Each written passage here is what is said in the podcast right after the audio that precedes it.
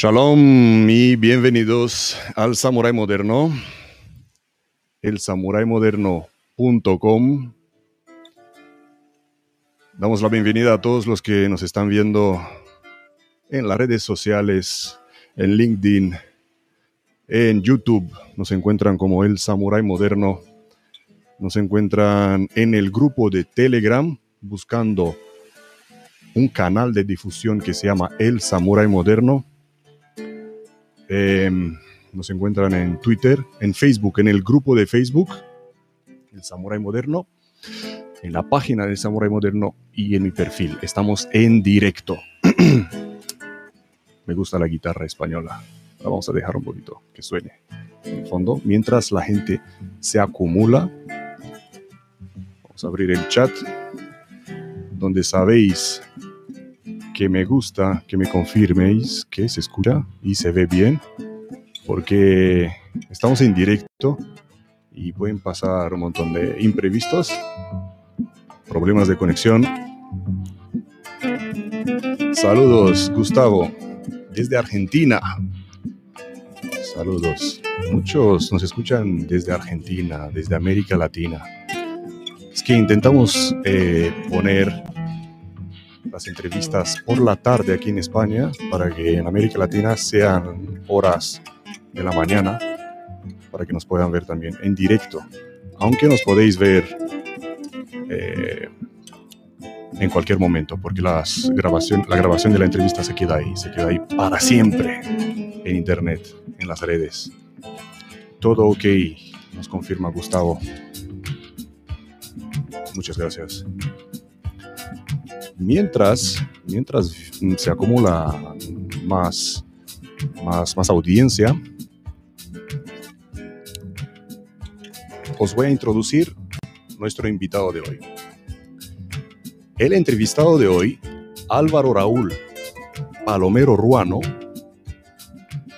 es, es alguien con una trayectoria interesante, alguien que tiene cositas para contarnos, una trayectoria de la cual podemos aprender, ¿vale? Y le vamos a sacar todos esos secretos, esa, todos esos eh, apartados que tiene ahí en el libro, que es la persona y el profesional Álvaro Palomero, lo, lo más importante, lo que le ayudó, los errores que ha cometido, las lecciones de las cuales ha aprendido una gran lección de vida, como siempre, como siempre aquí en el Samurai Moderno.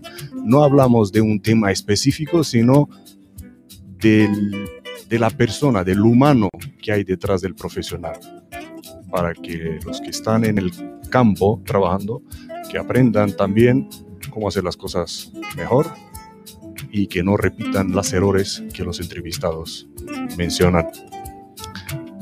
Eh, Álvaro es ex militar profesional, rama infantería ligera y acorazada, docente en seguridad privada, jefe y director de seguridad, perito judicial en seguridad privada, escolta privado de cargos políticos, jueces y fiscales en Navarra y Euskadi, escolta en el Grupo de Protección Personal del Banco Santander, operativo en protección marítima buques españoles con mención honorífica. Vamos a hablar de esa mención honorífica tipo A responsable de operaciones y responsable de comunicación provincial de Málaga. Es lo que está haciendo actualmente, que vamos a hablar de ello también. Vale, sin más rodeos, sacamos el chat y traemos aquí enfrente con nosotros, señoras y señores, a Álvaro Raúl Palomero Ruano. Hola Álvaro. Salam, todo ¿Qué tal? Buenas shalom, tardes a todos. Shalom. Buenas tardes. ¿Qué tal? ¿Qué tal? ¿Cómo estás? ¿De dónde nos hablas? Pues os hablo de Málaga, de Málaga, de la Costa del Sol, aunque hoy sol hace poco, la verdad, aquí en Málaga, pero, pero bueno, no nos podemos quejar aquí en la Costa del Sol. A ver si llega la primavera de una vez. Bueno, aquí, aquí es verdad que estamos esperando ya el sol para ir a la playita y, y refrescarnos un poquito, porque aquí, bueno, al final en Málaga tenemos 300 días de sol al año que somos unos privilegiados. 300 días de sol al año, wow. wow. Pues algo parecido que como en la costa, costa Blanca, de donde te estoy hablando yo. Costa Blanca, más al norte. Muy bien. Eh, Em, vamos a ver. Em, he mencionado antes que eres responsable de operaciones y responsable de comunicación provincial de Málaga. Eh, ¿De qué se trata aquí? Bueno, compagino, compagino mi vida profesional laboral con mi vida profesional eh, de docencia y de extender un poco la profesión o el sector de la seguridad privada. Eh, yo mi trabajo actual es en la compañía de seguridad Omega, una compañía a nivel nacional que incluso tenemos presencia en el extranjero, trabajamos también en alguna parte del extranjero, pero yo llevo la parte de Andalucía Oriental, yo llevo la responsabilidad operativa de esta compañía en Andalucía Oriental. Y luego lo compagino con la responsabilidad de comunicación de la Asociación Nacional de Directores de Seguridad Siglo XXI, que también damos un poco a conocer todo lo que es el sector de la seguridad privada, en este caso la Dirección Superior de Seguridad, tanto en estamentos públicos como privados. Sí, sí, sí, sí. Tienes mucho trabajo, ¿eh? ¿No para... Esas son mis ocupaciones principales, mis ocupaciones principales. Luego, bueno, también lo compagino con la docencia, de la que, bueno, si quieres, luego hablaremos un poco más. Sí, sí. ¿Cómo lo has pasado tú durante, eh, les pregunto a todos mis invitados, eh, porque somos gente de, de, acción, gente muy ocupada, ¿cómo lo has pasado durante la pandemia cuando no, no podíamos salir? ¿Qué has hecho? Bueno, yo en mi caso he sido pues igual, un privilegiado porque sí he podido salir. he tenido un salvoconducto y pues he tenido que ir a, incluso he tenido hasta que viajar y todo, porque tenía que velar por los servicios, por el personal que hemos tenido en primera línea, porque no nos olvidemos que el personal de seguridad privada ha estado en primera línea y he tenido que ir a, he tenido que ir a ver los servicios, a compaginar, a, montar eh, los dispositivos nuevos de seguridad por la pandemia. Pero bueno, eh, yo he sido un privilegiado, yo sí he podido salir, sí. Qué bueno, qué bueno. Em, vamos a empezar por el principio. Eh, vamos a abrir este libro. vamos a abrir. Álvaro, ¿cuándo empezó todo? ¿Cómo entraste en este mundillo? Pues ya hace ya algunos años, ¿eh? ya hace ya algunos años. Mira, eh, yo era militar profesional, como bien has comentado antes, en, infantería. Con el último destino que tuve fue el Goloso en Madrid, pues yo soy de Madrid. Mm. Y Em, dentro de ese, destino, de esa última unidad en la que estuve, mm, vi una acción un día en la calle, paseando con mi madre, vi una pareja de, escoltas que protegían a un cargo, subían un coche y se, se lo llevaban, y me quedé pues eh, mirando detenidamente porque no había visto nunca algo parecido y me gustó, me gustó. Y entonces indagué un poquito, investigué a ver cómo podía ser. Yo parte de ese, de ese, de ese sector o de esa, o de esa, o de esa protección. Pude acceder al, al, curso de protección y conducción de autoridades militares dentro del ejército y a partir de ahí me fue, me fue picando el gusanillo de la protección personal. Siendo militar, eh, accedí a los cursos de, de, vigilante y de escolta privado y una vez que los, que los tuve, pues eh, nos necesitaban a, a personas con, con, una experiencia como la mía en protección eh, de, autoridades militares y allá que me fui al norte, allá por el año 2001, finales de 2001. Eso te iba a preguntar, ¿por qué, por qué años pasaba todo esto? ¿O qué edad a finales de 2001. Mm. Sí, pues a finales de 2001, ahora tengo 47, como no se escucha a nadie, lo puedo decir.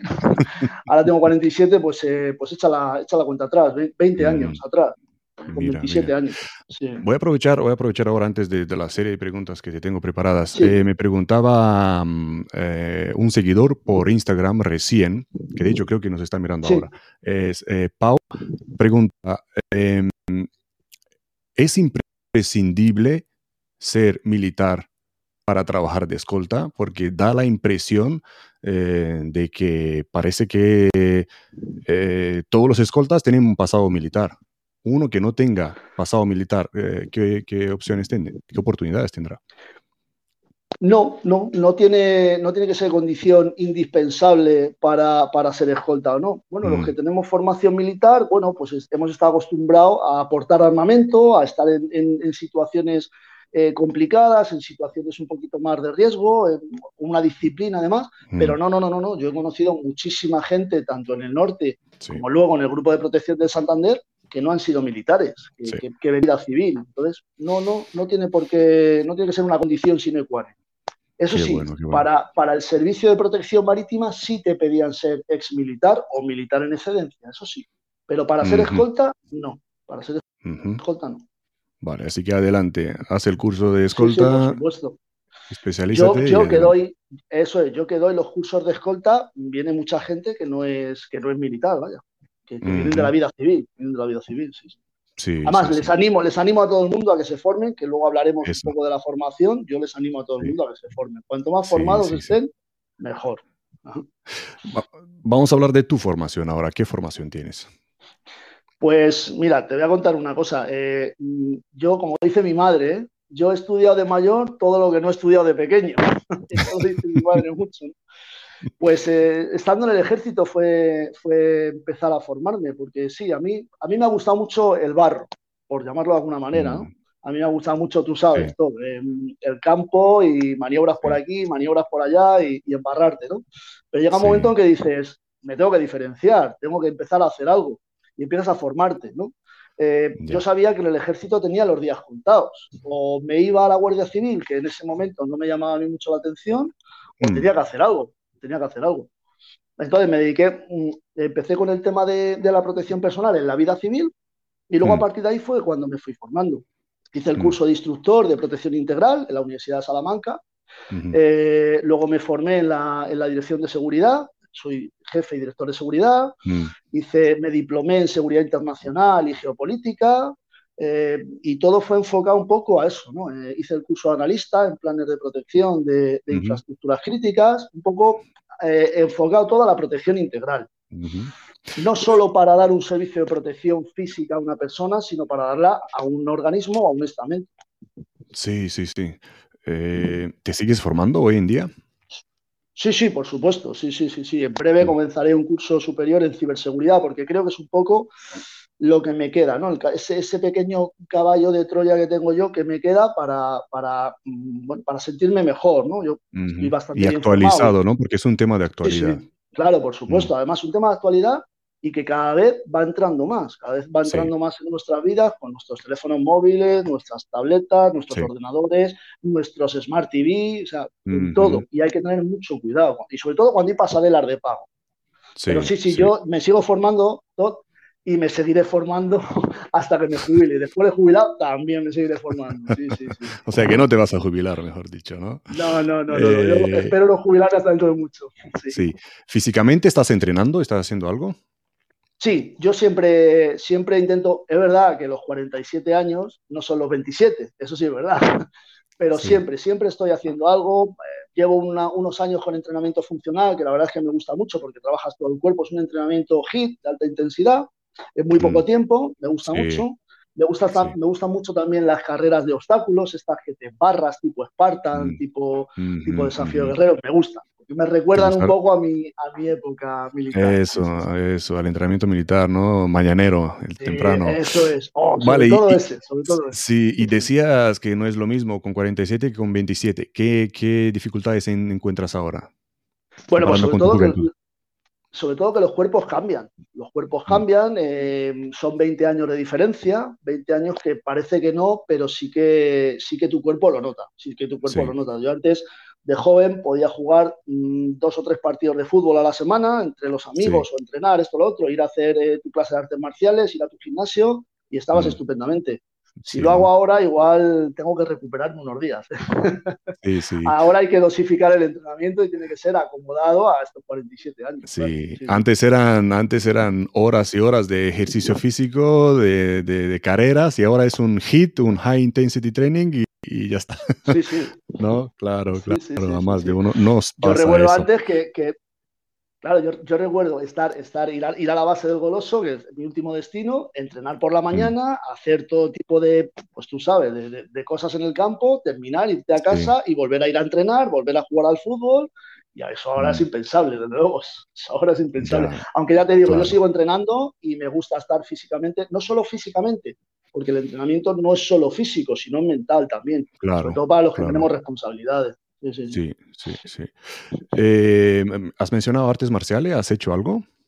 Sí, sí, bueno, eh, yo de pequeño hice, empecé con el taekwondo, luego pasé mm. al, al full contact cuando se inició aquí en España, y bueno, luego seguí, luego seguí haciendo karate, seguí haciendo un poquito de, de kick, de kickboxing, no me he especializado nunca, pero siempre he estado tocando las artes marciales. Nunca las he dejado de lado y siempre he estado formándome en ellas e intentando avanzar un poquito más. Sí, sí, sí. Em, estando tan activo, ¿cómo te ha afectado esto en la vida privada? ¿Cómo compaginabas? Bueno, la verdad es que nuestro trabajo es complicado. Es, es, difícil compaginarlo con la vida privada, porque nosotros no tenemos un horario en el que entres por la mañana, salgas a mediodía o salgas por la tarde y te vayas a tu casa y te olvidas. Eh, mm. Tanto cuando he sido escolta en activo, eh, que todavía lo sigo siendo, cuando he sido escolta en activo, empiezas a una hora y no sabes a la hora que terminas. Eh, cuando te vas de viaje no sabes cuándo vas a volver, más o menos aproximadamente, ¿no? Pero no sabes cuándo vas a volver. Mm ahora que tengo responsabilidades, no sé cómo me va a ir el día a día, no sé si voy a poder estar en mi casa a las 4, a las 5, a las 6, si me van a llamar a las 2 de la mañana, no lo sé. Entonces, es difícil compaginarlo, sobre todo cuando tienes hijos, cuando tienes eh, familia, es, es complicado, pero tienes que sacar el poco tiempo que te queda o el poco tiempo que tienes, lo tienes que sacar y emplear ese tiempo de calidad con los tuyos, con las personas que quieres, con tu pareja, con tus hijos, con tus amigos, para hacer deporte. Ese poco tiempo que te queda lo tienes que intentar compaginar y no perderlo. Claro, claro. El tiempo es oro al final, ¿eh? el, tiempo es oro, ¿eh? Sí, sí, sí. sí. lo, tienes que administrar muy bien, lo tienes, lo, tienes, lo tienes que administrar muy bien todo ese tiempo. Sí, sí, sí. Es difícil, es difícil, es difícil. Ya. Eh, para conseguir un trabajo, em, alguien que se quiere meter en ese mundo, ¿cómo puede resaltar? Bueno, lo primero es empezar. Lo primero es eh, tener esas ganas de empezar, porque eh, al final cuando uno empieza a estudiar algo, el principio es costoso. Eh, sí, lo empiezas con mm. ilusión, pero el principio es costoso. yo cuando, cuando estoy con mis alumnos se lo digo a todo el mundo. A ver, sois mucha gente, tenéis que diferenciaros. ¿Cómo os diferenciáis? Por la formación. Todos hemos empezado de cero. Aquí el que diga que ha empezado ya a saltar de un avión en paracaídas o que ha hecho buceo o tal, nada, todos hemos empezado de cero. Y todos tienen que empezar de cero. Entonces, a la gente que empieza hay que decirles, no os quedéis ahí, no os penséis que por haber sacado, sacaros el curso de vigilante de seguridad, el curso de escolta privado, eh, cualquier otra cosa, ya fenomenal. No, hay mucha gente, hay muchos escoltas, hay muchos vigilantes, hay muchos directores de seguridad. Formaros y especializaros. Que a mí me gusta por ponerte un ejemplo, las infraestructuras críticas, especialízate en infraestructuras críticas. ¿Que me gusta la protección de personas? Especialízate en la, en la protección de personas. Pero no pienses que por sacarte una, una titulación ya a sestear. No, no, no, no, eso es complicado, eso es complicado. Yo les diría que empiecen la casa por abajo y que sigan mm. construyendo la casa, las paredes, las puertas, el tejado.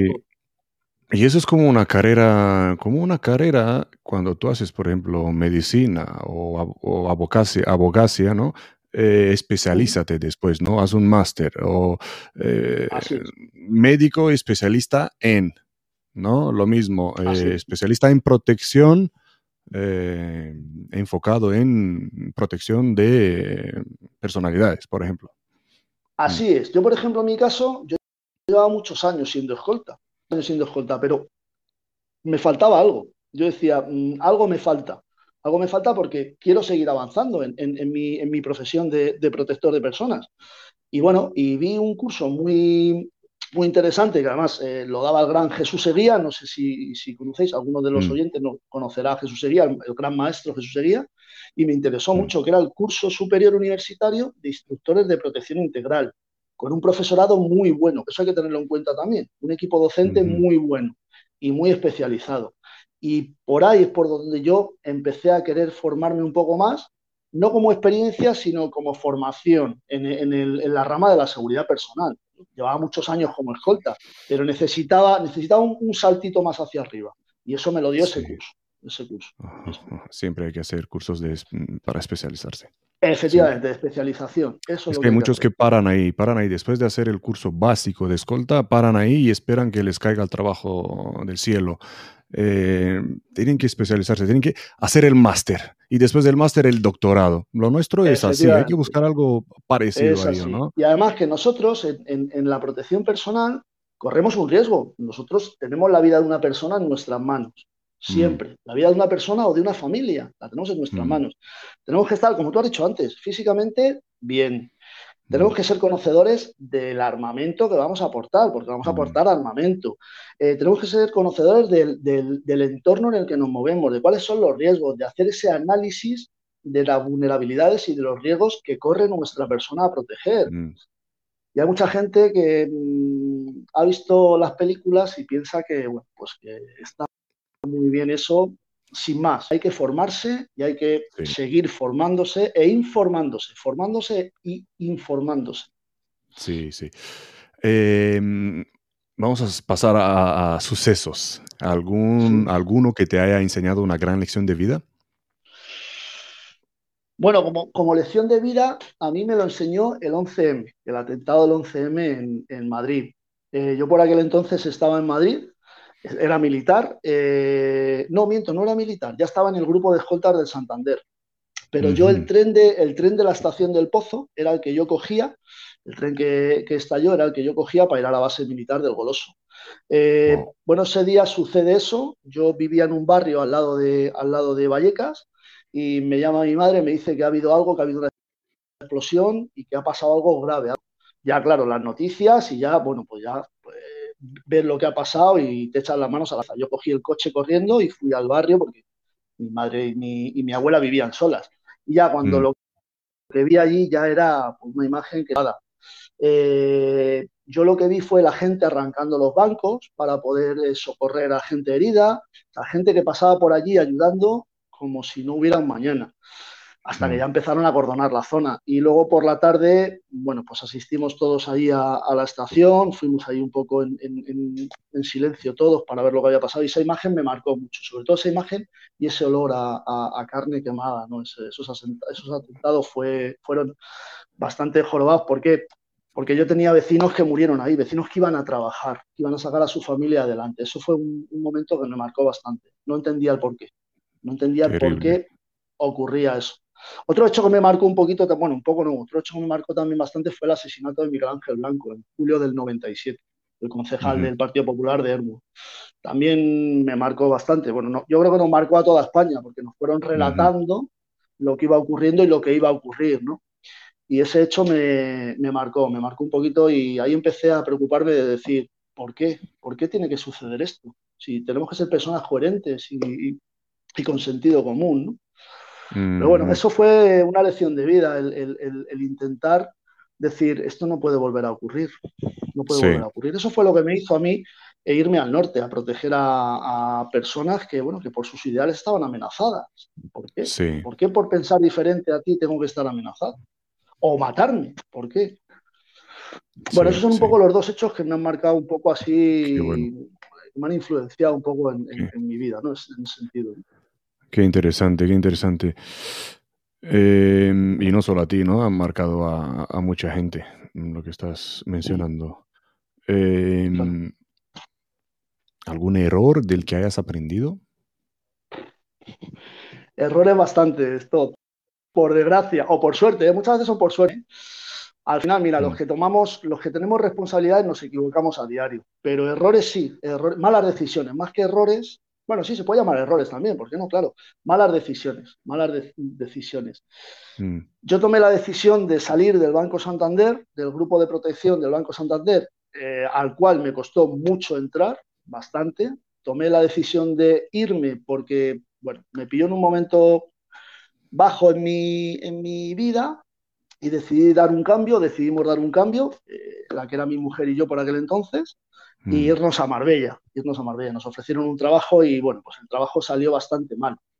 Y lo habíamos dejado todo y ya no podíamos volver atrás, ya no podíamos volver atrás. Eso fue una mala decisión, pero gracias a esa decisión pude optar a otro tipo de trabajos, como por ejemplo protección marítima o a estudiar más, porque bueno, igual hubiera estado toda la vida en el grupo de protección sin más, sin más pena ni gloria, sí, vale, el grupo de protección de Santander, pero igual me hubiera quedado ya sentado y sin embargo esa decisión y aprender de ese error me hizo eh, poder derivar a otros puestos de trabajo.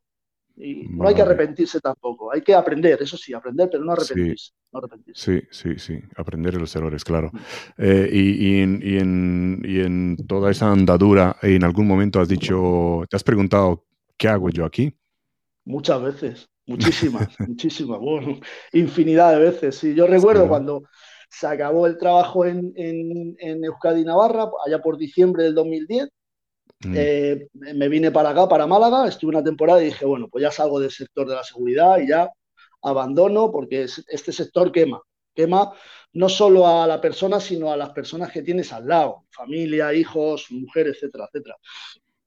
Y en ese momento dije, se acabó. Lo que pasa que, bueno, luego una llamada de teléfono, un mira qué pasa esto, que este proceso, preséntate y demás, me volví a enganchar con protección marítima. Pero sí, sí, hubo, ha habido momentos en los que he dicho, me voy ya de aquí y mm. fuera, se acabó ya la seguridad, ya he dado todo lo que tenía que dar y, pero luego al final, como se dice en mi, en, mi, en mi, pueblecillo, la cabra tira al monte y vuelvo a reír. Sí, sí, sí. sí, sí, me gusta.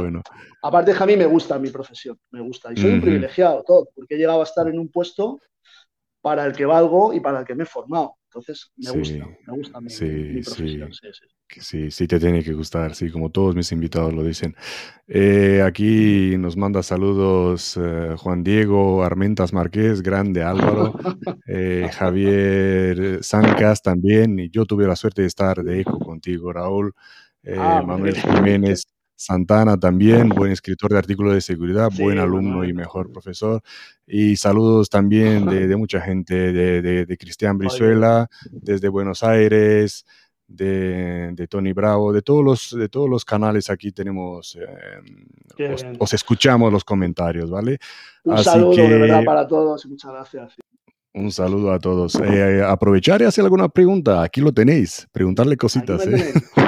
Ponerme, ponerme un poco en, situación. Eso. Primero te voy a poner yo con mi pregunta eh, preferida. anécdotas. una anécdota. Venga, cuéntame algo que te haya pasado. Bueno, anécdotas, anécdotas. bueno, pues te puedo contar infinidad de anécdotas. Mm. Desde, desde las anécdotas buenas a las anécdotas no tan buenas. Pero bueno, yo recuerdo una, eh, cuando yo estaba, en, yo estaba en un pueblo, el primer pueblo en el que caí era un pueblo con mucho arraigo eh, a Berchale. Era un mm. pueblo que para el mundo Aberchale eh, tenía mucho arraigo, era Estella, Lizarra. Ahí se firmó el pacto de los, de los partidos nacionalistas, el pacto de Lizarra y demás. Y era un pueblo que tenía mucho, mucho arraigo para, para el mundo Aberchale. Entonces, bueno, pues eh, un pueblo que cuando llegamos nosotros a los dos días ya nos conocía todo el mundo, ya, sabía quién, ya sabían quiénes éramos, etcétera, etcétera. Entonces, bueno, yo a mi novia por aquel entonces eh, llegó un momento que le dije, mira, mejor no subas porque ya la increparon alguna vez al verla conmigo, que me increpen a mí o que mm. me vean a mí, bueno, no me importa, pero a la gente que me rodea no. Entonces subí un mm. día de sorpresa, yo vivía en una calle que no tenía salida y tenía un arco medieval en mitad de la calle. Bueno, pues eran las 11 de la noche, pleno invierno, Navarra hace frío, todos tapados hasta arriba. Sí. Y voy yo por voy a, esas luces amarillas antiguas, esos focos amarillos antiguos, y voy andando por la calle y detrás de ese, de ese arco sale ella pues con una capucha, con un... Hola, hola, hola, mira, el susto que me dio yo creo que me fui para atrás y bueno, no, me dio un infarto de puro milagro. Luego ya, claro, se me cambió la cara, pero me dio un susto bastante... Luego nos reímos, fue una anécdota. Sí, pero había que estar en el momento, ¿eh? había que estar en el momento, sí, sí, sí. Confirmo, confirmo, a los soldados no les gustan las sorpresas, ¿eh? No hagan sorpresas, que no, nos gustan las sorpresas. No, no, no, por lo que pueda pasar, ¿eh? Por lo que pueda pasar. Sí, sí, sí. sí, sí, sí, luego, bueno, luego hemos tenido alguna también, en, protección dale, dale. también alguna. yo recuerdo un día que, llevaba un protegido eh, del Consejo de Administración de un banco. Era un, hombre muy sencillo, aunque estuviera en el Consejo de Administración de uno de los bancos que, que dábamos servicio, pero era un hombre muy sencillo, un hombre que te llamaba por tu nombre, eh, además se sentaba adelante, y este hombre, pues eh, le recogíamos y se quedaba dormido al instante, al instante, porque le recogíamos muy temprano. Y bueno, pues llegamos a una rotonda, una persona se paró, paró el coche en seco delante, nosotros eh, le dimos un pelín sin querer y bueno, pues este hombre se, despertó, ¿no? Se despertó, nos atacan, nos atacan, nos atacan, nos atacan. No, no, no se preocupe, no se preocupe, que ha sido un golpecito sin importancia, que no tiene nada que ver, no se preocupe. Pero sí, sí, el hombre se puso que nos atacan. Yo no sé lo que estaría soñando pero vaya, sí, sí, sí. nada más lejos de la realidad. Sí, sí. sí las, anécdotas normalmente van relacionadas con el susto, ¿no? sí, sí, eh, verdad, eh, me hablabas de, de, protección marítima y eso. ¿Cómo fue tu primera misión? ¿Cuál, ¿Me puedes contar cuál fue tu primera misión? Sí, claro, por supuesto. El primer despliegue que tuve eh, fue en diciembre del 2012. Me fui el 19 mm. de aquí de España y zarpamos el día 23 de diciembre. Ah, zarpar y pasar la Navidad. Y mm. bueno, pues fueron cuatro meses, eh, cuatro meses, eh, bueno, pues jorobados. La verdad es que jorobados. ¿Por qué? Porque Sin venir a casa, cuatro meses de. Cuatro meses de despliegue, sí, sí, sí, cuatro meses de mm. despliegue. Eh, paramos a los 43 días, hicimos tierra, pero durante 43 días estuvimos en, en, alta mar, ¿vale? Mm. Sí, y bueno, pues ahí al principio estás bien, los compañeros muy bien, la tripulación muy bien, pero ya va pesando, ya va pesando, ya va pesando, ya va pesando. Y bueno, pues mm. siempre estás en un sitio de alto riesgo, en un sitio, una zona como es el Océano Índico, como es todo el mar Arábigo, en un sitio de, mucho riesgo. Y más por ¿Has tenido suerte y ha estado todo tranquilo o has tenido algún encuentro? Bueno, pues algunas cosillas hemos tenido que tener, mm. algunas cosillas eh, siempre, y más en esa época, alguna cosilla hemos tenido. Sí, sí, sí, sí. Mm. Una cosilla de, eh, de, asustarte bastante hemos tenido. Sí, sí. ¿Puedes compartir algún cliente de alto nivel al que has protegido? Bueno, eh, tú sabes que estas cosas son muy... Sin dar nombres. muy tal. Sí. Pero bueno, yo quiero compartir con vosotros eh, algún cliente o alguna cliente al final no son para mí, ¿no? Sino son personas que tengo que proteger. Pero sí, eh, yo he dado servicio a, la, presidencia y consejo de administración y, de dirección del Banco Santander Central Hispano, en las mm. que había algún exministro anterior, etcétera, etcétera, y, y de Bankinter y Quinter. Y luego también en Marbella he hecho, hecho protecciones a gente de países eh, asiáticos, asiáticos, del mm, Golfo Pérsico, mm. vaya. Clientes de ah, muy alto, muy alto, sí, muy alto nivel. Vale, vale, vale, vale. Eh, comparte con nosotros alguno de tus mayores desafíos. Bueno, pues mira, personalmente, eh, uno de los mayores desafíos para mí es ver crecer a mis hijos y, darles ese, mm, eso que me dieron a mí, esa línea que me dieron a mí de cariño y sobre todo esa para que sean lo que quieran ser. Porque a mí me ha costado mucho el no estar con ellos, porque yo cuando me he mm. tenido que ir desplegado, tal, he sufrido la ausencia de no tener a mis hijos. Entonces, em, es verdad que, que, eso, eso mina bastante y te hace replantear y pensar las cosas. Uno de los mayores desafíos para mí es seguir mi camino, seguir mi camino, seguir demostrando eh, quién soy, seguir teniendo el equipo de personas que tengo a mi cargo, mm. porque al final esto no deja de ser un equipo, todo. Y el jefe como jefe ya no tiene que ser, ahora tiene que ser un mm. líder, un líder que el primero que se tiene que meter en el fango es el líder, para que el resto digan, oye, vamos aquí, ¿no? Que es lo que a mí me han enseñado, ¿no? Pues ese es mi desafío, seguir siendo la persona no cambiar, no cambiar. Eh, yo soy humilde, la humildad siempre ha venido, ha ido de la mano conmigo. Sé de dónde vengo, ya lo he dicho, vengo de un barrio obrero, Vallecas, y sé dónde quiero llegar, pero sé cómo quiero llegar. Sé cómo quiero llegar. Y quiero llegar con humildad, humildad. Ese es mi desafío. Qué bueno. Seguir, siendo, seguir siendo yo. Tienes un gran corazón. Eh, eh, hola Vanessa desde Londres. Vamos a coger una, pregunta de, que nos viene por YouTube de Cirano, que dice, el hecho de que en España sea la policía quien tenga que dar el visto bueno para que se pueda contratar la escolta, ¿no limita el trabajo bastante? ¿Cómo lo ves tú? Bueno, realmente, realmente mm, la policía no es quien da el visto bueno, lo da la subdelegación de gobierno. Lo da mm. la subdelegación de gobierno. Pero es verdad que hay ciertos eh, trámites que hay que, mm, que hay que seguir. Hay unos trámites que pueden resultar en otros países que los clientes no los tengan, pero en España sí. En España tenemos una ley de seguridad privada que mm, dice lo que tiene que decir. Entonces, nos puede gustar más o nos puede gustar menos, pero realmente es a lo que nos tenemos que acoger. En España te dicen que la protección privada la tiene que dar una empresa de seguridad homologada, eh, homologada de la Dirección General de la Policía, y a su vez eh, todos los datos de esa persona a proteger los tendremos que filtrar por la subdelegación de gobierno. Eso a algún cliente le puede echar para atrás. Es entendible, es entendible, porque quiera pasar mucho más desapercibido, es entendible. Pero bueno, como dice este, este muchacho de, Londres, me parece que era, pues sí, puede limitar un poco, puede... Pero es que así, en cada, cada región o cada su propia ley. Entonces, bueno, nosotros en, en España limita el trabajo bastante. Eh, puede limitar, puede limitar a según qué personalidades que vengan de fuera, ¿eh? a según qué personalidades.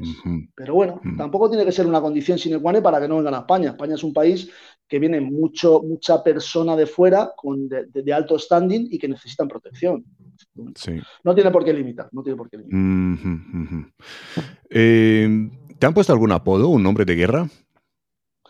Bueno, en su día, en su día me pusieron Maverick. Maverick.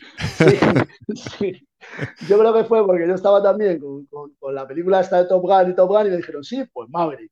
Venga, ya te has quedado con, el, de Maverick.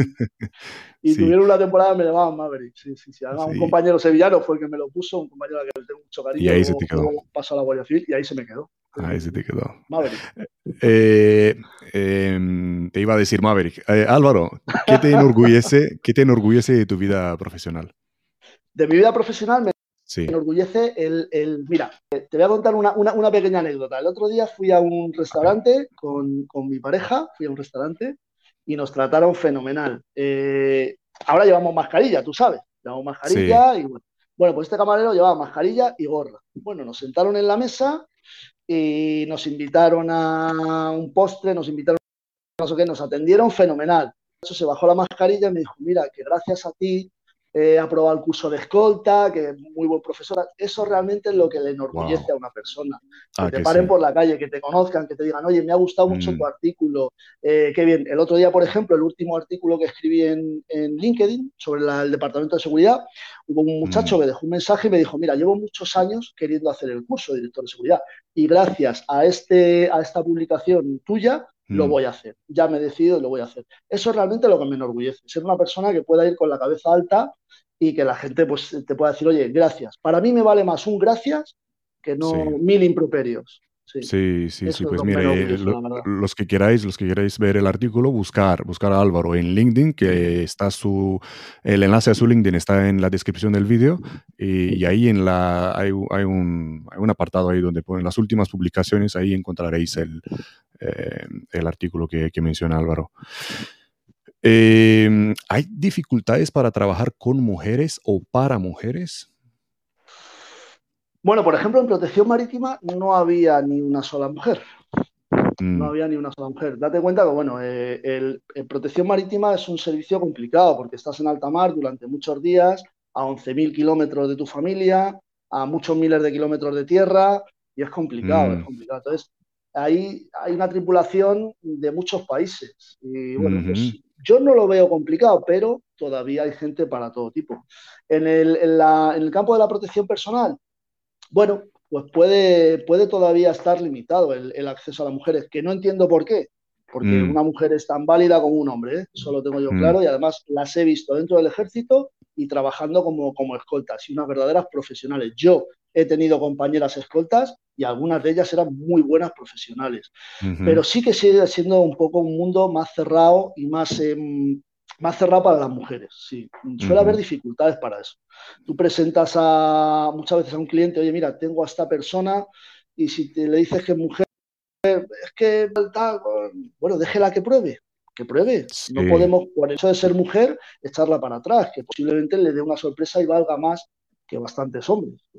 Claro. sí, todavía en este mundo de la, de la, protección y depende de qué sectores dentro de la seguridad hay limitación para las mujeres. Sí, sí, sí. ¿Crees que se debe a que no, eh, de que el mercado no, no, pide mujeres o de que hay alguna eh, eh, problema en el acceso de las mujeres al, al mercado?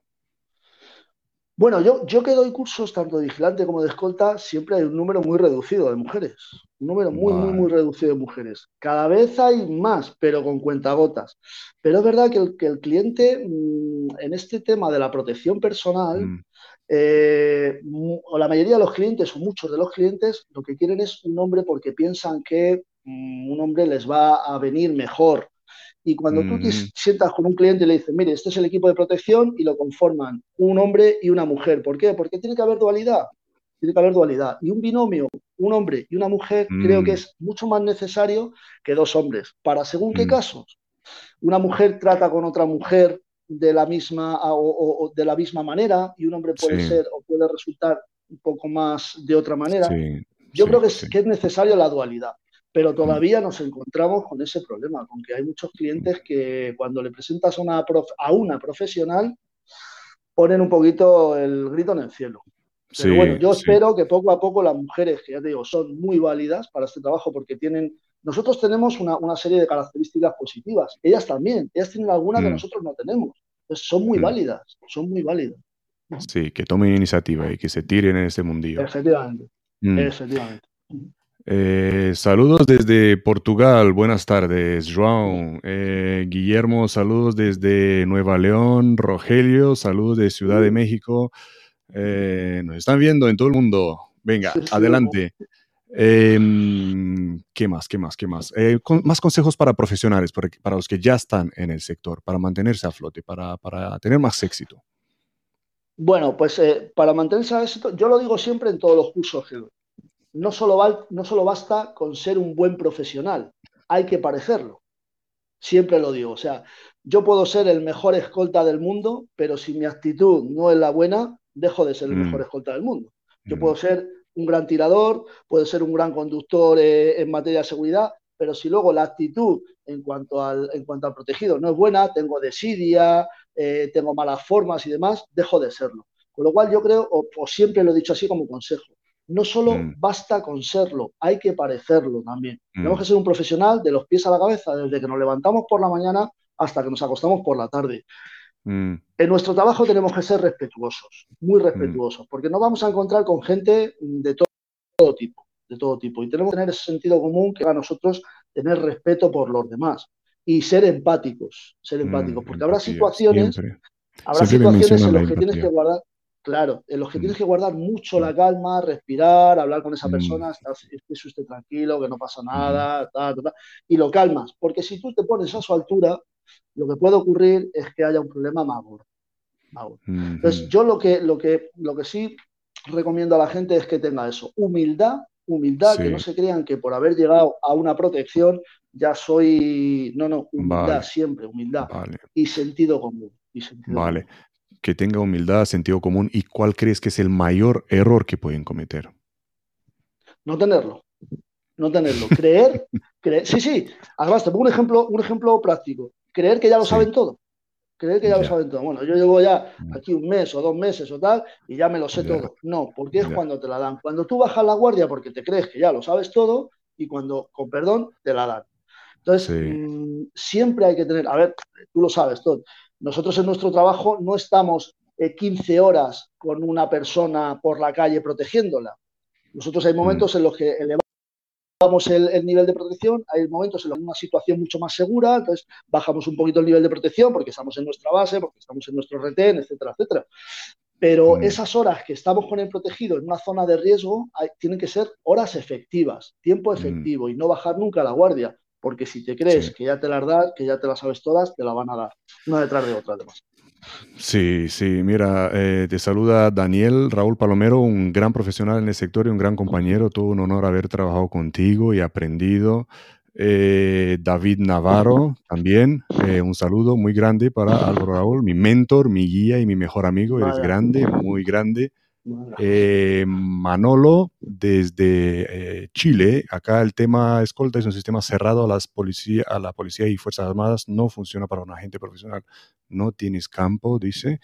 Em, vamos a pasar a, los principiantes, a los que se quieren tirar en este mundillo. Eh, ¿Algún consejo para ellos?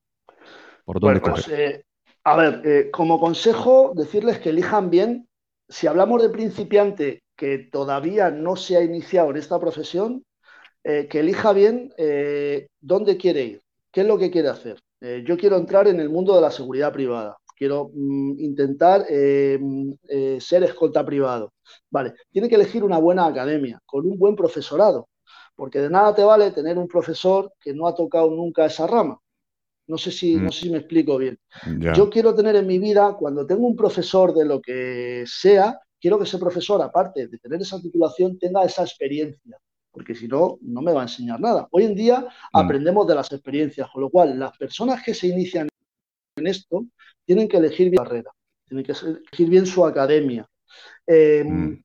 tienen que elegir bien la formación que van a querer y no, no ponerse metas em, irreales. Quiero decir, primero esto, luego lo otro y luego lo de más allá. Empezar por mm. abajo, empezar con mm. ilusión, no dejarlo, porque si lo dejas, al final no acabas nada. Hice un, refrán, em, aprendí de todo, maestro de nada. ¿no? Dice un refrán. Entonces, eh, como consejo, muy organizado, que asistan a sus clases y que no se vengan abajo, porque este es un sector que muchas, eh, en muchos momentos te hará venirte abajo, te hará de querer dejarlo, pero que no lo dejen. Mi consejo es motivación e ilusión. ¿Y qué crees que no están haciendo bien los que están emprendiendo el camino? Pues yo he tenido alumnos que han venido a clase y han venido después a las dos o tres semanas. Joder, es que no he aprobado. No he aprobado. ¿Cuántas veces has asistido a clase? De, tres meses, ¿cuántas? ¿Cuatro? Aprobar. ¿Cómo quieres aprobar? Mm. Los, que, los, que al final no hacen nada en este mundo son porque o han entrado aquí por ver si suena la campana o porque no tienen ilusión, porque realmente no es, esto no es un mundo de vocación, porque esto al final mi vocación sería trabajar en un barco, ¿no? Tener un velero mm. mío y navegar eh, por el mar, ¿no? Esa es mi vocación, ¿no? De marinero. pero, al final, pero al final mi trabajo es el que me gusta, entonces me, debo a él. La, persona que empieza, si no, si no se deja enseñar por los que ya estamos y por los que le decimos, oye, tenéis que hacer esto, esto, esto y esto, al final se queda en el camino. Entonces, motivación, motivación y motivación. Mm. Al final, mira, el docente o los docentes tenemos que ser personas motivadoras yo a mis vigilantes, a, las personas que, tienen, que, están a mi cargo, les tengo que motivar, porque cada uno es de un padre y una madre, eh, cada uno tiene una condición, una circunstancia, hay que motivarlos, hay que motivarlos. Igual a los alumnos, oye, ¿tú quieres emprender esta carrera? Bueno, que sepas esto, esto y esto. Si tú la quieres emprender, a mí me tienes ahí para ayudarte mm. en lo que necesites. Mentor, mentor. Mm. Eh, y hablando del, del, sistema, ¿no? ¿Cómo ves el sector? últimamente, en, las últimas décadas, el sector de la seguridad privada?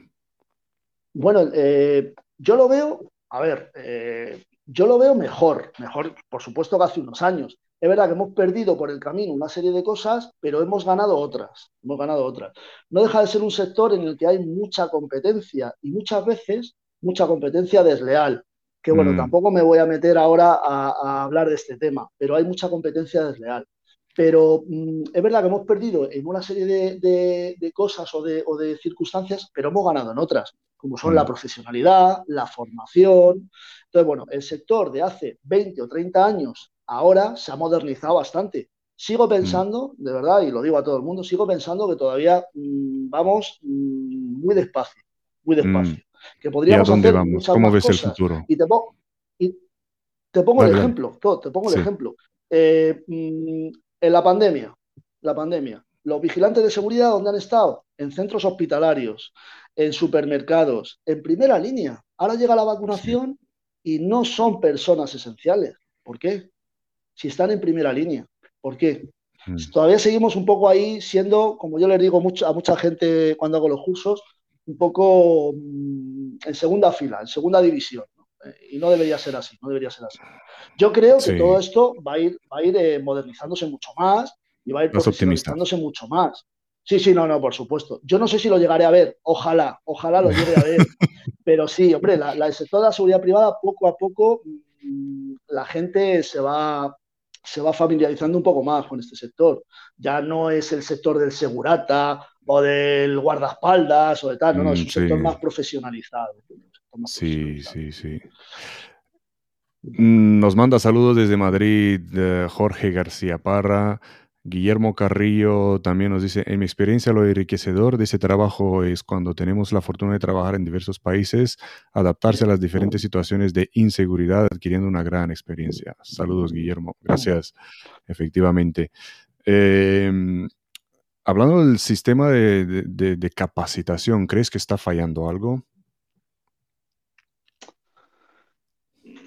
Mira, a ver, eh, nosotros en España tenemos una ley del, 2014, pero tenemos un reglamento del año 1994. Ya ahí, ya te digo todo, una ley del 2014 y un reglamento de 1994. ¿Cómo se puede conjugar eso? Si ya mm. tenemos que cambiar la ley, como quien dice, ya han pasado seis años desde que salió la ley.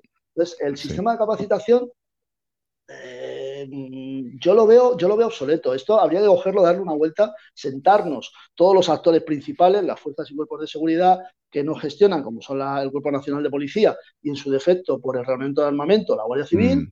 las diferentes asociaciones y patronales del sector de la seguridad y decir, señores, vamos de una vez a poner esto donde se merece, al sector de la seguridad privada pues donde se merece. Están en ello, ¿no? Están en ello, están en el borrador. Sí, sí, sí, estamos, estamos en mm. ello. Sí, sí. Mira, al hilo de lo que decía la pregunta o el comentario que decía el muchacho, que te enriquece estar en diversos mm. países, sí. Eh, es verdad que, la experiencia de trabajar fuera te enriquece mucho porque ves, eh, ves mucho mundo.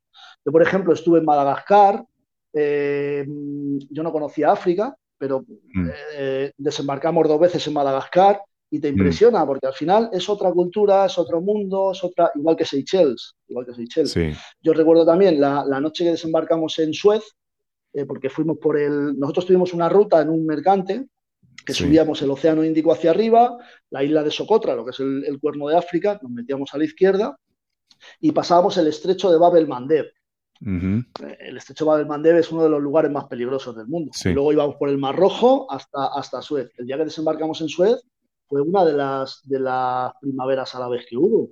Tardamos un, mm. puñado de horas en, llegar al Cairo. Y luego no nos dejaban salir del hotel, porque habían matado esa noche a treinta y pico personas. Eso al final te hace sentir esa que estás fuera de tu país, estás fuera de tu país. sí, otra anécdota, otra anécdota para contar. Sí, sí, sí, y viajando, un poquito caótica, la verdad. Y, viajando por todo el mundo, ¿has visto españoles lejos de casa? Sí, muchos, muchos. Yo recuerdo en, eh, fíjate, en Seychelles eh, íbamos a dar una vuelta y estábamos en una cola de un supermercado una cola en un supermercado. Y se acercó un hombre y nos dijo, oye, ¿sois españoles? Sí, sí, bueno, pues era, era, un hombre que estaba allí afincado en Seychelles, un patrón de barco que se había afincado ahí en Seychelles, y nos dijo, oye, ¿por qué no quedamos esta tarde y vemos el fútbol juntos y tal? En Madagascar también coincidimos con un, con un español que se quedó allí. Y en el avión del Cairo, que, que, volvíamos a casa, éramos todos españoles, claro, gente que había mm. cortado su vacación, estaban en, en Egipto. Sí. Qué bueno, ¿no? Qué bueno encontrar. Ese, ese viaje, ese viaje, fíjate, sí. pasando el estrecho de Babel Mandeb, contamos 22 esquifes alrededor del, buque en el que íbamos nosotros. 22 esquifes, que para los que nos estén escuchando, son las barcas donde, donde van los piratas, los barquitos chiquititos donde van los piratas. 22. No todos serán de piratas, eh, de gente que se dedica a la piratería, mm. son pescadores, pero pero en medio de ellos se camuflaban eh, algunos que otros esquifes que, bueno, pues que si no ven a gente armada en un buque, van a, van a intentar secuestrar. Digamos que eran como una manada de lobos dando, rodeando a la prensa, ¿no? No todos eran, eran piratas. Más bien sería como una manada de ovejas y entre esas ovejas había algún que otro lobo. Sí, sí. disfrazado de ovejas. Vale, sí, vale, sí, sí, sí, disfrazado de ovejas. Wow, wow. Me imagino, me imagino por lo que. ¿Qué te pasa por la cabeza ahí? ¿No? Pues se te pasa eso que tú me has preguntado antes de decir, ¿qué, hago, yo aquí? ¿Qué hago yo aquí? Llegó el momento para poner en práctica todo lo que has aprendido.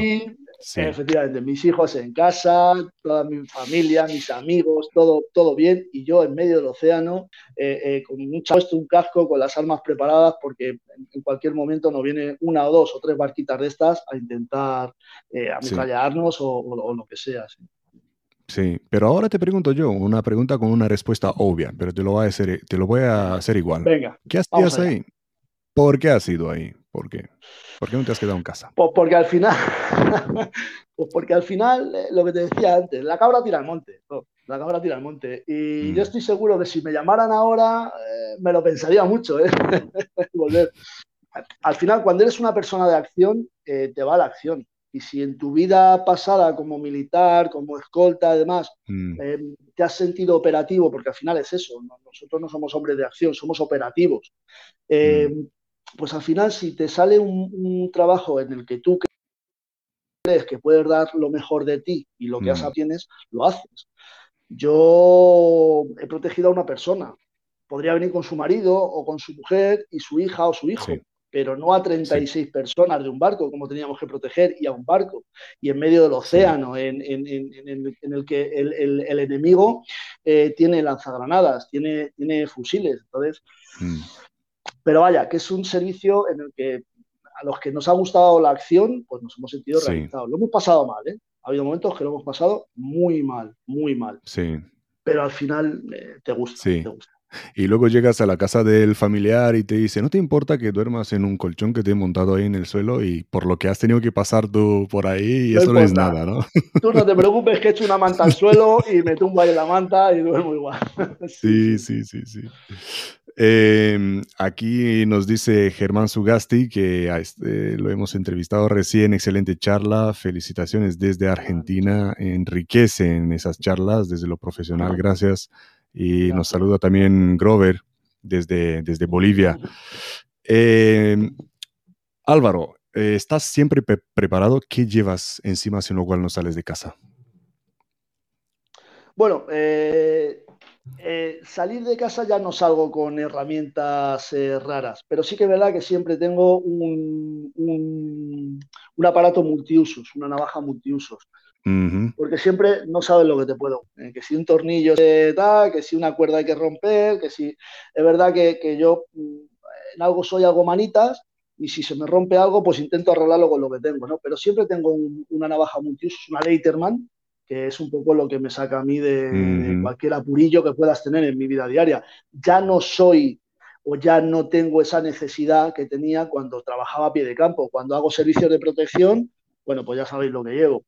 Pero no llevo, no llevo cosas que sean muy, muy necesarias hasta que, bueno, pues la navaja Leiterman, que sí que es una navaja multiusos que te puede sacar de cualquier apurillo. Sí, sí, sí. Sí, sí, Eso es lo que, y, en la, Sí, y, y en la mochila de despliegue que llevabas. Bueno, pues sobre todo, sobre todo lo que llevaba era una foto de mis hijos. Eso era algo eh, que no sé si hacía bien o mal, porque bueno, pues al final lo añoraba mucho, pero llevaba eh, libros, libros sobre todo para despejar la mente, libros que, te hicieran meterte en ese, en ese libro y que te hicieran despejarte un poco de dónde estabas. Eh, mm. bueno, mucha música, mucha música hay que llevar también. Y poco más, así como algo para distraerme, música, libros, eh, foto de mis hijos, todo lo que sea. Hablando de... Claro, claro, para desconectar, ¿no? Para, para no... Para mantener ahí presente. Pero, eh, y hablando de libros, ¿qué libros lees? Bueno, pues mira, los últimos que he leído y los que recomiendo, después de, de diplomarme el año pasado en Seguridad Internacional y Geopolítica, eh, con un gran profesor como es Manuel Jiménez, tuve un gran mm. profesor como Manuel Jiménez. Eh, mm, a mí me ha gustado mucho los de, los de Pedro Baños, el dominio, el quién domina el mundo. Eh, a mí me ha gustado mucho esa trilogía de, Pedro Baños. es verdad que a mí me ha gustado siempre la novela histórica. Yo tengo un personaje histórico para mí que mm, ha sido muy motivador para mí, que es William Wallace, y siempre me ha gustado ese tipo de novela, ¿no? La novela histórica, ese tipo de, ese tipo de, libros siempre me ha gustado. Pero yo recomiendo los de, los de Pedro Baños, los recomiendo porque nos enteramos de cosas que, bueno, pues están ahí a la orden del día. ¿eh? Y otro que recomiendo también, si a quien le guste un poquito todo el tema, es el Club Bilderberg. El Club Bilderberg, también, que para, también es recomendable, también es otra, otro tipo de lectura, otro tipo de lectura. Luego vamos a poner en, los comentarios eh, los nombres eh, o algún enlace, ¿no? Eh, ¿Usas algún truco para estar despierto, para estar atento? Bueno, pues no, la verdad es que no uso ningún truco. intentar mantener la, atención, o sea, intentar pensar en lo que, en lo que me está, en lo que me está aportando esa persona no pensar en otra cosa, porque si no te distraes. No, no, no tengo ningún truco yo para, para, para no dormirme, para no, pensar en lo que me están diciendo y tener pensamientos, eh, sobre todo positivos, sobre todo positivos. Yo recuerdo alguna noche, estando de guardia en el Océano Índico, que, bueno, pensabas cosas... Eh, un poco rarillas, ¿no? Porque ahí a tantos kilómetros de casa y demás, pienso una cosa un poco rarilla. Y tienes que cambiar el chip. Rápidamente tienes que cambiar el chip y cambiar ese pensamiento y, volver a centrarlo en un pensamiento más positivo. Pero no, no uso ningún truco, efectivamente, no uso ningún truco para prestar atención, ya que me gusta prestar atención y me gusta siempre estar mm. en un pensamiento positivo. Sí, sí. Qué bueno, qué bueno. Em, ¿Cómo era un día activo en tu vida profesional? Pues depende. Eh, por ejemplo, cuando he estado protegiendo a personas, pues eh, ya sabías de antemano, o se suponía que sabías de antemano lo que íbamos a hacer al día siguiente, entonces ya lo tenías todo más o menos eh, estudiado. Te mm. levantabas por la mañana, lógicamente te aseabas y demás, ibas a buscar al compañero y bueno, pues empezaba tu jornada, ¿no? Ya sabes cómo es la jornada de una persona que protege a otras pues empezaba con mm. una serie de, actividades, por llamarlo de alguna manera, hasta que sale tu protegido y luego, pues, a, lo que diga tu protegido. Si teníamos agenda, a acoplarnos a esa agenda. Y las agendas en una protección de personas se, varían en cuestión de segundos. Mm, sí. Eso era un poco el día a día nuestro. Comías donde podías, eh, ya sabéis eh, lo que tenías que hacer en todo momento, además. Pero luego, sin embargo, en, protección marítima, pues eh, dependiendo de la guardia que tuviera, me levantaba, desayunaba, me iba a la guardia, eh, hacía la guardia, me iba a descansar, volvía otra vez a la guardia por la noche. Eso era bastante más monótono, muy monótono, muy monótono. Pero bueno, ya te digo. ahí, aprendiste a, estar enfocado. igual. Ahí aprendiste a estar enfocado. ahí aprendiste a estar enfocado, ¿no? Lo que hablábamos antes, del autocontrol. Claro, claro, claro, tienes que tener mm. autocontrol. Date cuenta que, date cuenta que cuatro horas mirando al océano de noche, sin nadie, eso es decir, cuatro horas que se te hacen 20 horas. Entonces tienes que estar y, y haberlo hablado ya todo y sobre todo con el compañero, ¿no? Todo, todo. Todo, todo. Estás tú solo. Entonces date cuenta, hablas contigo mismo. Dices, bueno, ¿qué me voy a contar hoy? ¿Qué película me voy a contar hoy? Yo a mí mismo. sí, sí, sí, sí. Sí, ahí es el problema. evitar de montarte películas. Evitar montar películas. Claro, claro, porque si no, se te va, se te va la cabeza. Yo, yo he conocido gente que ha hablado con las estrellas. yo he visto gente hablando con los árboles. Sí, sí, sí. Sí. Sí, sí, sí, se te va la cabeza por completo. Nosotros antes de irnos, antes de embarcar, el mismo día antes de embarcar, antes de salir de Madrid para, para Seychelles, eh, nosotros nos hacían un examen eh, psicológico. Nos mm. veía la psicóloga y nos decía, ¿puedes o no puedes embarcar? O puedes o no puedes irte. Entonces, bueno, si no podías irte es porque estabas, estabas mal. Y a los que podían ir decías, madre mía, ¿cómo ¿cómo pasó este, la prueba? ¿No? Sí, date cuenta, date cuenta que cualquier cosita que tuvieras en casa, tanto económica, personal, etcétera, etcétera, mm. allí a 11.000 kilómetros es un mundo, se hace un mundo. Entonces te puede pasar, te puede dar una mala jugada. Cualquier cosita sin resolver, ¿no? Pendiente ahí, que dejas pendiente. Eso es, eso es, cualquier mm. cosita pendiente, sí, sí, sí. sí. Y allí a 11.000 kilómetros de casa lo haces un mundo. Otro, otro consejo, ¿no? Sería que igual lo he escuchado yo este en un momento cuando decía alguien, eh, creo que lo he visto en una película, eh, antes de irte a la prisión, había alguien que lo condenaron, eh, no te vayas a la prisión dejando la mujer enfadada, no la dejes enfadada.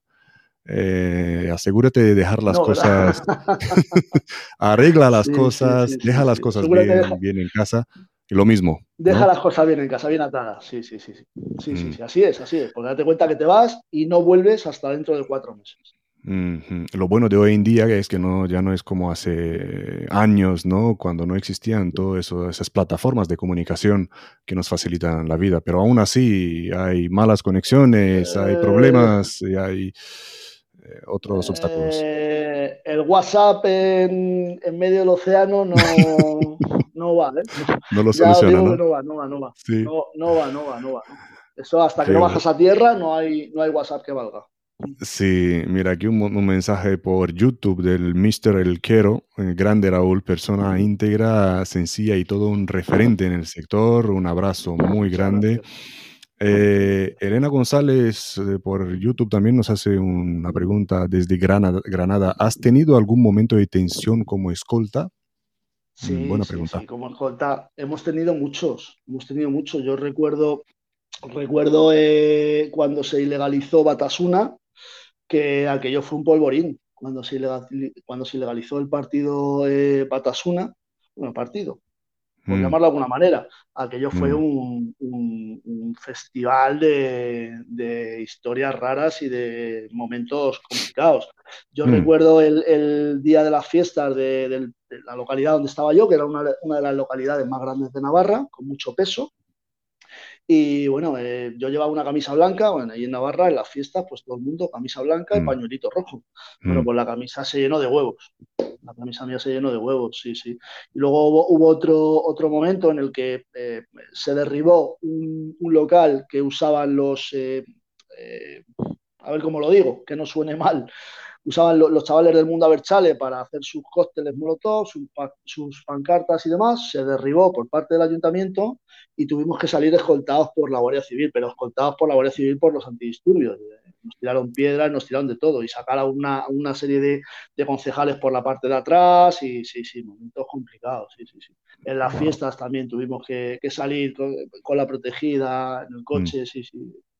Momentos complicados, momentos difíciles. ¿Llegaste a algún momento a desenfundar? Bueno, prefiero igual, prefiero guardármelo en la retina, porque hay momentos en los que lo recuerdas y dices, mm. eh, hubiera pasado, por una décima de segundo hubiera pasado algo más grave.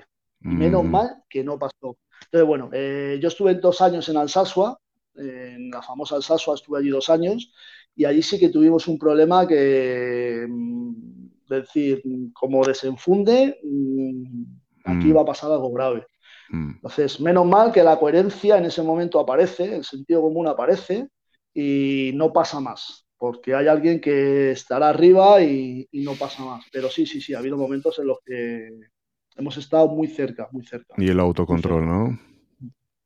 El mm. autocontrol, lo que hablábamos antes, el autocontrol. Yo tuve un protegido, yo tuve un protegido que, mm, le pusieron dos, lapas en, el coche y las dos se cayeron porque era una marca de coche que, que tenía el pase de rueda bastante complicado y demás, y las dos se le cayeron llevando a sus hijos al colegio. A sus hijos al colegio. Complicado, sí, momentos muy, muy difíciles, muy difíciles. Tuvimos otra también que, bueno, que eh, amenazaron a la persona con la que estábamos nosotros y le dijeron bien claro, eh, a ti no te podemos hacer nada, pero a tus hijos sí. Eh, los que somos padres, imaginaros cómo, cómo se quedó esa persona mm. cuando estábamos en la reunión y apareció eso, ¿no? Esa nota de que a ti no te podemos hacer nada, perdón, dos escoltas, pero a tus hijos sí. Mm. Momentos muy difíciles, complicados. Un año, años durillos. Tremendo, tremendo. Y, efectivamente nos confirma Javier Sancas para escribir tres libros. Mm. bueno, ya hay un proyecto, ya hay un eh, proyecto. ¿eh? Venga, venga, dile, ¿vas a escribir algo? Ya hay un proyecto, ya hay un proyecto. Sí. Está, en la incubadora, sí, está en la incubadora. Vamos a ver si le, podemos dar forma, a ver si, claro. Claro, claro, claro. Eh, ¿El arma preferida, Álvaro? Bueno, de las que yo he tenido, mm, si hablamos de fusil, yo me quedo con el, con el HK G36. A mí me ha gustado mucho. Eh, bueno, podemos eh, mirar el, el, 762 y tal, pero el HK, el G36 a mí me ha gustado mucho. Si hablamos de arma corta, me quedo con la Walter P99. y he tenido varias, pero me quedo con la Walter P99. De arma corta. De arma larga, a mí me ha gustado mucho el, el HK. He portado el Six Sauer también, de 762, pero me quedo con el HK, de 556, con el G36. ¿Funda interna o funda externa? Depende. En verano siempre interna siempre interno. Claro, en invierno, en, claro, en verano date cuenta que al final los servicios que haces em, son de verano, son cuanto menos ropa mejor, ¿no? Mm. Entonces tienes que llevarla siempre protegida, porque el arma hay que llevarla protegida. Porque yo he visto algunas, algunas personas que digo, ¿cómo llevas el arma ahí? El arma tiene que estar siempre protegida. Pero sí, en verano suelo llevar siempre funda, funda interna. En invierno no, en invierno llevo pues la, bikini siempre, en, el mismo sitio siempre, pero en verano, mm. verano fondo interno, sí. Mm, mm. Nos dice el, teniente Cuenca, Álvaro, ¿le ha visto el rostro al diablo? sí, ¿no? sí alguna vez yo creo que, en imaginación, aquellas noches de guardia o aquellos, en, sobre todo en Alsasua. En Alsasua sí he visto mucha, mucho diablo suelto, sí, sí. He tenido la desgracia de ver mucho diablo suelto allí, sí, sí, de ver mucho, mm. mucha persona que dices tú, eh, vaya, vaya tela, vaya tela, sí, sí, sí. Sí. han sido momentos complicados, como hablábamos antes. Ha plaza en Navarra bastante complicada, bastante complicada. Mm, a, mm. la vista está que me imagino que todos los oyentes eh, recordarán a los dos guardias civiles a los que apalearon ahí en, en Alsasua por comerse un bocadillo. Pues, ha sido un, ese sitio es un poco complicado, bastante, vaya. Sí. Bastante. Que hay gente buena también, ¿eh? que hay gente muy buena, ¿eh? que no, no olvidemos que hay gente buena en todos los sitios, ¿eh? pero bueno, eh, todo bosque tiene sus ramas secas, ¿no? Eso es. Eh, ¿En ese trabajo el tamaño corporal importa? Pues depende, depende.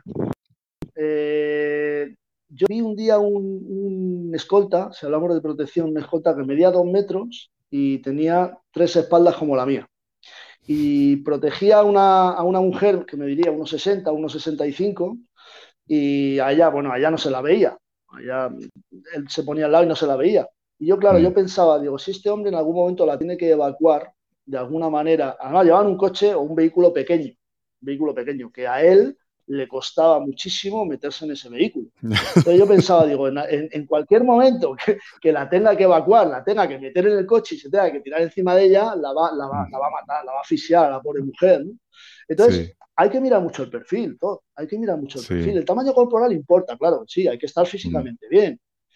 Pero mm, hay que mirar mucho el perfil para quién vamos a trabajar. Si es necesario medir dos metros por dos, o ser una persona mm, con, otro, con otro sentido, con, otra, mm. con otro perfil. Hay que mirar muy bien. Pero sí que verá que el, que el perfil físico importa. Yo hace poco tuve una protección y, el cliente esa noche me dijo, a estos dos eh, escoltas no los quiero, no dan el perfil.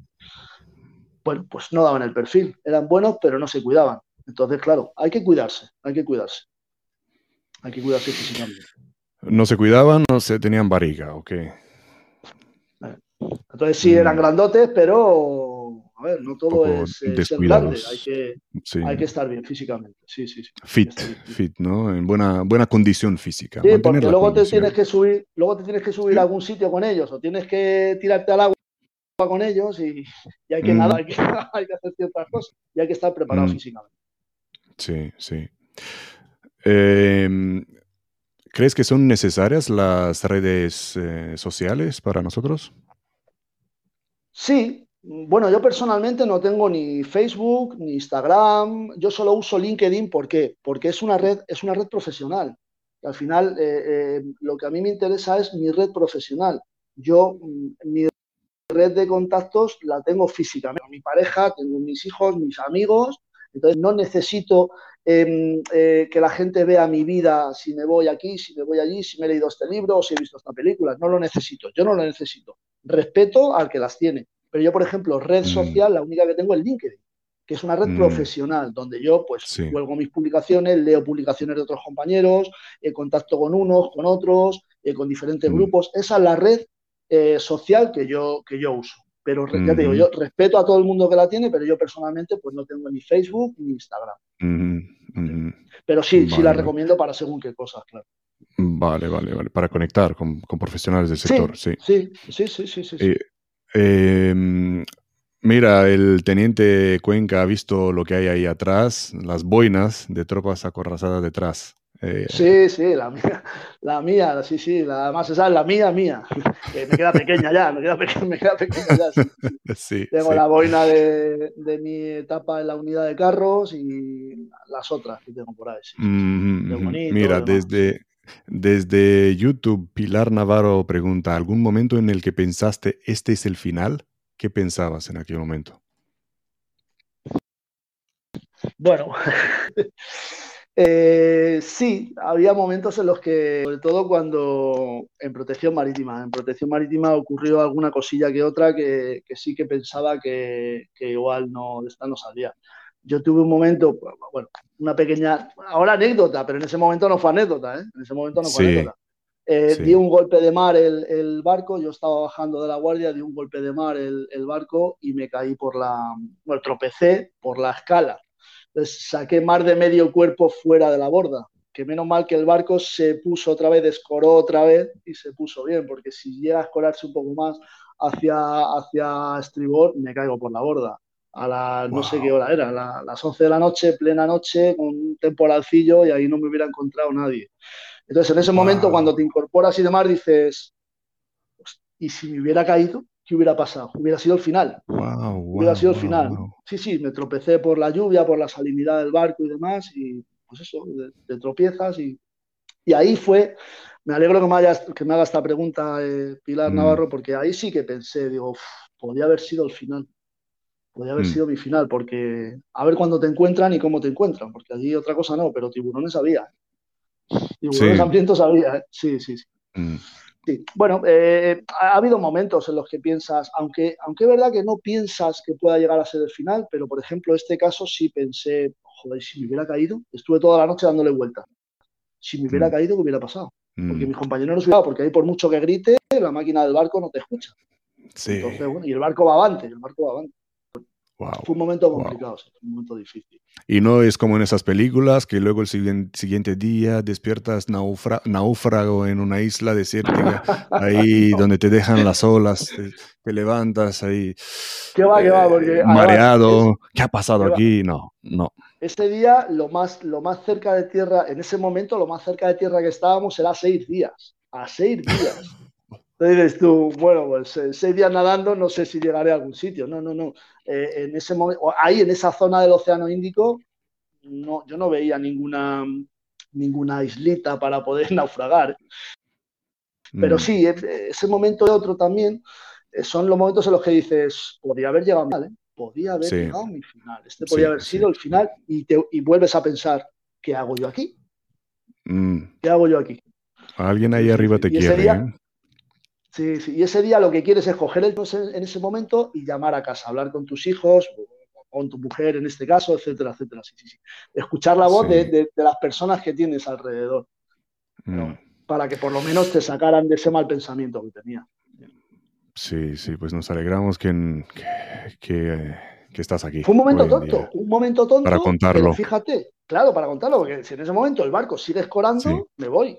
Me voy por la borda al otro lado. Sí, sí. Mira, por YouTube también nos pregunta Pedro Herrera, eh, ¿tú has realizado el, servicio militar? Sí, la ha realizado, Álvaro ha hecho el servicio militar, pero ¿qué opinas sobre la formación militar que vuelva a ser obligatoria? Pues es buena pregunta, ¿eh? De Pedro Herrera, es buena pregunta, ¿eh? Pues mira, yo llevo, hace poco lo hablé, no, me acuerdo con quién, con algún amigo lo hablé, que yo creo mm. que sería necesario. Yo creo que hay mucha, mucho, muchos chavales que no hacen nada que los mm. tenemos eh, totalmente perdidos, totalmente dejados de la mano, los famosos ninis, y creo que sí mm. sería bueno eh, que realizaran el servicio militar obligatorio, ¿por qué no? Mm. Eh, pero un servicio militar obligatorio bueno, acorde, y que se les forme en algo para que luego, cuando termine el servicio militar obligatorio, puedan salir a la calle a trabajar, porque a todo el mundo no le gusta ser militar. Pero yo creo que sería bueno, sería bueno en según qué casos volver al servicio militar obligatorio. Yo creo que sí. Yo, bajo mi opinión, y la, mi opinión es humilde totalmente. Supongo que hay gente mucho más estudiada que yo que lo podría valorar más, pero yo creo que sí, que en ciertos casos debería devolver el servicio militar obligatorio. Sí, sí, sí. Vale.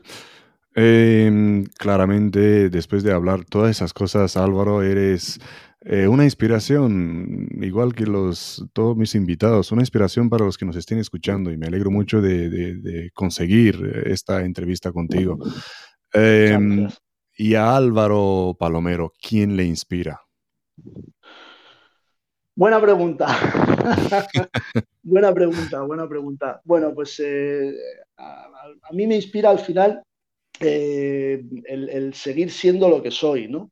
El seguir levantándome por la mañana y seguir eh, teniendo mi trabajo, teniendo mi equipo de personas, pero mm. sobre todo al final me inspiran mis hijos, mis hijos que son eh, mi motivo de, continuar adelante, mi motor del día a día, mm. mi pareja también me inspira, mi familia. Eh, bueno, y al final cuando uno está como está, con, ilusiones y con, con sueños, eh, mm. pues todo lo ve mucho mejor. Entonces la inspiración sale de dentro. Cuando uno está como estoy yo, en, que, creo que estoy en mi mejor momento, tanto personal como laboral, mm. como familiar y demás, la inspiración sale sola. Pero sí, sí, a mí me inspiran eh, mis hijos, eh, mi pareja, Qué bueno. Mi trabajo, sí, sí, sí. Qué bueno, tienes un gran corazón. Y, de hecho he visto a tu hijo ahí antes de la entrevista salvándote la vida, arreglándote el audio, que no funcionó, no funcionó, nos funcionaba el audio, ¿eh? Y ahí, ahí vino, mira. Tenía un momento ahí de dificultad. Sí, sí, sí, sí, le agradecemos un montón. Eh, antes de terminar, Álvaro, ¿dónde te puede encontrar la gente? Aparte de LinkedIn, ¿en alguna parte más? O? Bueno, en, YouTube. En YouTube tengo. Está mi canal, que tampoco lo uso, pero por ahí también me pueden encontrar. Pero me pueden encontrar en, en, LinkedIn. El LinkedIn es lo que, lo que yo uso, la red que yo uso. Luego también, bueno, como comentábamos al principio, eh, en mi puesto de responsable de operaciones en, Andalucía Oriental de, la compañía de seguridad Omega, pues ahí también me pueden encontrar. Ahí también me pueden encontrar. Sí, sí, sí. Pero verdaderamente mi canal de, conocimiento o de darme a conocer es LinkedIn. Sí, sí, qué bueno, qué bueno. Eh, ha sido una entrevista de verdad profunda. Eh, eh, yo también he aprendido mucho de ello. Me encantaron las anécdotas que has contado, la experiencia que has compartido. Eh, eso es lo bueno de esas entrevistas, ¿no? compartir esos errores, esas experiencias por todos, todos esos momentos de tu trayectoria claro. Que has experimentado y que te han hecho el profesional que eres hoy de lo cual quiero que todos los que nos están escuchando aprendan. Da igual que ya estén en el sector, que estén haciendo otra cosa o que se quieran meter en eso. Y señoras y señores, Álvaro Raúl Palomero Urbano, tenéis la descripción, eh, en la descripción del vídeo, el enlace al LinkedIn donde podéis conectar con él, por favor, ahora mismo ir a conectar con él, una avalancha de conexiones y preguntarle más cosas porque de verdad tiene, tiene muchos consejos, veo muy interesantes. Yo, quiero darte, darte las gracias, Todd, por el que realizas, el dar a conocer a personas, en este caso humildes como yo, eh, agradezco a, los que, a las personas que nos, nos, han estado escuchando, que han preguntado, que se han informado, que se han interesado por, por, toda esta entrevista y sobre todo eso, estoy muy, agradecido de poder haberme dado un poquito más a, conocer a, todos los que nos han escuchado y un abrazo muy fuerte. sí, sí, sí. Muchísimas gracias a todos los que han comentado, han hecho preguntas, eh, han hecho preguntas en todos los canales, en LinkedIn, en YouTube, de Facebook. Eh, muchísimas gracias por estar eh, con nosotros casi hora y media. Aquí llevamos una hora y 22 minutos. Eh, Javier Sancas nos manda un, abrazo. Un abrazo a todos, muchísimas gracias. Esto no sería nada sin estos invitados que, tienen tantas cosas interesantes para compartir con, con, todos nosotros, estos profesionales de invisibles de la, de la seguridad, porque son humildes y hacen cosas grandes. Eh, las cuales no las menciona nadie o las menciona muy por encima y, y ellos tampoco van por ahí eh, pegándose en el pecho diciendo yo fui, yo fui el que ha hecho esto. Y me alegro de que hayamos conseguido hablar hoy y ojalá en un futuro, como digo siempre, nos veamos cara a cara cuando podemos viajar. Por supuesto. Un abrazo de verdad muy fuerte y muchísimas gracias a todos. muchísimas gracias, muchísimas gracias Raúl y hasta la próxima. Hasta siempre. Hasta luego. Hasta luego.